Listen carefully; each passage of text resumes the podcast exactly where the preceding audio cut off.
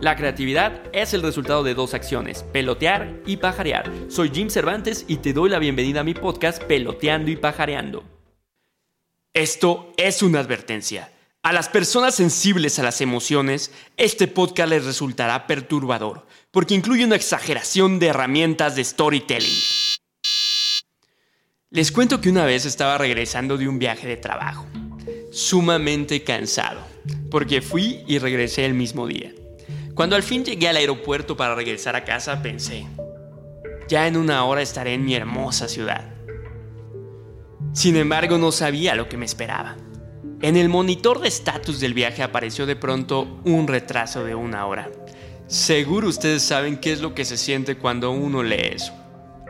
Una vez pasada la hora nos dejaron pasar, y para mi suerte no era directamente al avión sino a uno de estos camioncitos que te llevan al avión y ahí viví el viaje más largo en camión, porque nos dejaron más de una hora dentro del mismo y sin aire acondicionado, imagínense. Las personas empezaron a quejarse y ya había una molestia generalizada. Cuando finalmente llegamos al avión, entré rápidamente y busqué mi lugar. Lo único que quería en ese momento era poder cerrar mis ojos y dormirme. Ya todos sentados, no despegábamos. Y a lo lejos recuerdo existía un murmullo de personas que discutían.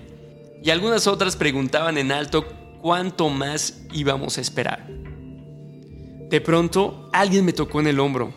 Abrí los ojos y era una sobrecargo que me decía que el capitán había pedido que me bajara porque cuando subí al avión y caminé por el pasillo había empujado a una sobrecargo. Mi sorpresa fue enorme pues no recuerdo haber tocado a nadie. Le respondí que estaba equivocado, pero él insistió que no despegarían si yo no me bajaba del avión.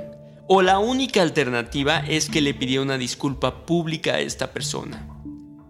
Yo estaba choqueado, pues ¿cómo es posible que estuviera pasando eso y además que estuviera firmando algo que yo no hice? A lo lejos, escuchaba gente murmurando y otros viéndome, una más gritaba, pídele la disculpa, ya queremos irnos. Con mucho temor, les confirmé que no lo haría.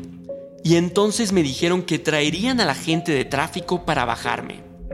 En un instante entraron dos hombres con una gran musculatura. Pero no me importó. Y en ese momento me armé de valor, me paré y dije... ¿Quieren saber qué dije? La verdad no recuerdo porque esta historia la estaba inventando, solo para demostrarles que el poder de contar historias es muy fuerte, y por eso el storytelling es una de las claves para conectar con las audiencias. Lo que sucede es que cuando uno cuenta historias existen muchas emociones, y esas emociones te van atrapando. Nos gusta además vivir las historias de los demás, pues desde niños nuestros papás nos durmieron con un cuento, y esto nos alimentaba la fantasía y nos hacía salir de nuestros mundos reales a mundos inimaginables.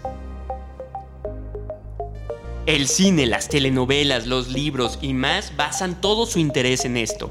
Es la forma en que atrapan al lector o al televidente.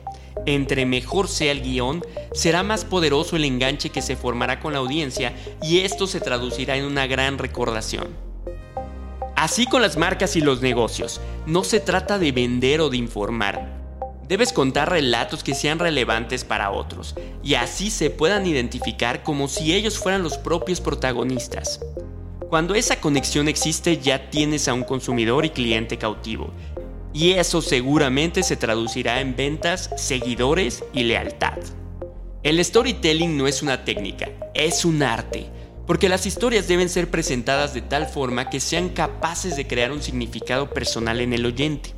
Es decir, transmitir emociones que busquen internalizarse en el receptor.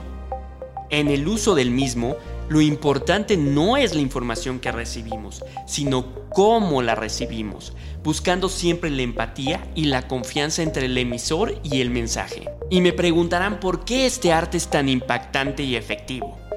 Existe toda una teoría científica del pensamiento irradiante que habla de que el cerebro funciona como un ordenador de computadora y existen nodos adentro. Cuando se escuchan estos relatos, los nodos se conectan y ponen en juego la actividad de los dos hemisferios, potencializando la creatividad, la capacidad de retención y facilitando la comunicación. Pero esta gran definición acá bien elevada se las resumo como que tu cerebro retiene más los mensajes contados con historia que otros que no son platicados de esa forma. Así de fácil. Si ustedes se ponen a pensar, los comerciales de las marcas que más recuerdan son los que tienen historias poderosas. Los que te hicieron llorar o los que te hicieron reír. Aquellos que compartiste con alguien más es porque te movió alguna fibra sensible de tu cuerpo. Yo podía decirte que vendo cebollas, que son mexicanas, de buena calidad y su diferenciador es que no causan lágrimas al rebanarlas. Pero también te podría decir lo mismo de una manera diferente. Puedo llegar con una botella llena de un líquido cristalino y preguntarte si sabes qué es lo que contiene esta botella, y así yo proseguir. Esta botella tiene solo una muestra de todas las lágrimas que han derramado sin emoción alguna muchas personas al cortar cebolla. Las lágrimas deberían ser guardadas para esos momentos de emoción o de tristeza, pero no pueden ser desperdiciadas por algo tan superficial como es cortar cebolla. Como sabemos lo importante de eso, mi familia y yo hemos cultivado por más de 50 años hermosas y delicadas cebollas que no causan lágrimas. Y no causan lágrimas porque son fabricadas con mucho amor.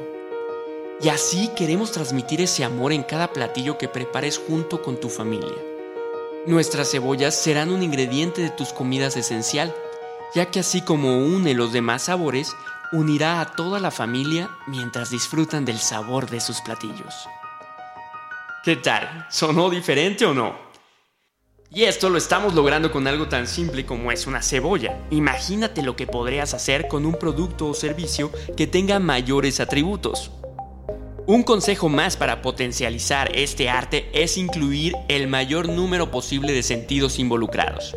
A mí ahorita me cuesta trabajo incluir algunos, pues al final es un audio, pero al menos a través del tono estoy tratando de despertar esos sentidos por medio de tus recuerdos.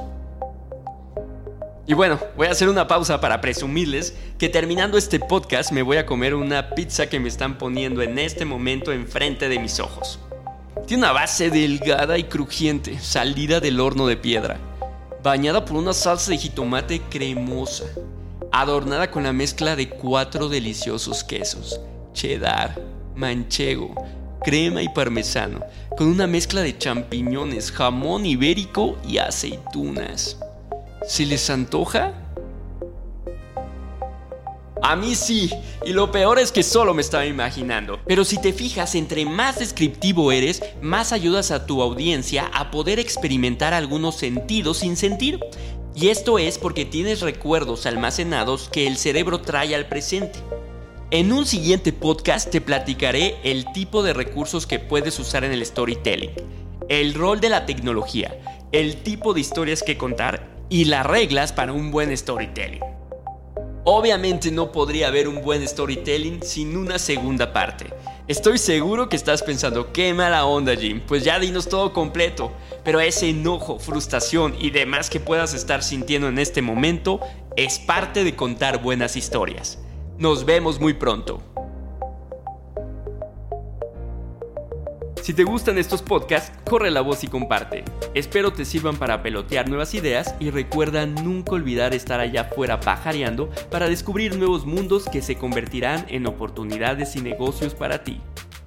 Sigan escuchando todos los episodios de mi podcast Peloteando y Pajareando por Spotify o en Apple Podcast. También puedes leer frases de inspiración en mi Instagram Peloteando y Pajareando. Soy Jim Cervantes, marquetero, curioso y apasionado. Nos escuchamos la siguiente semana.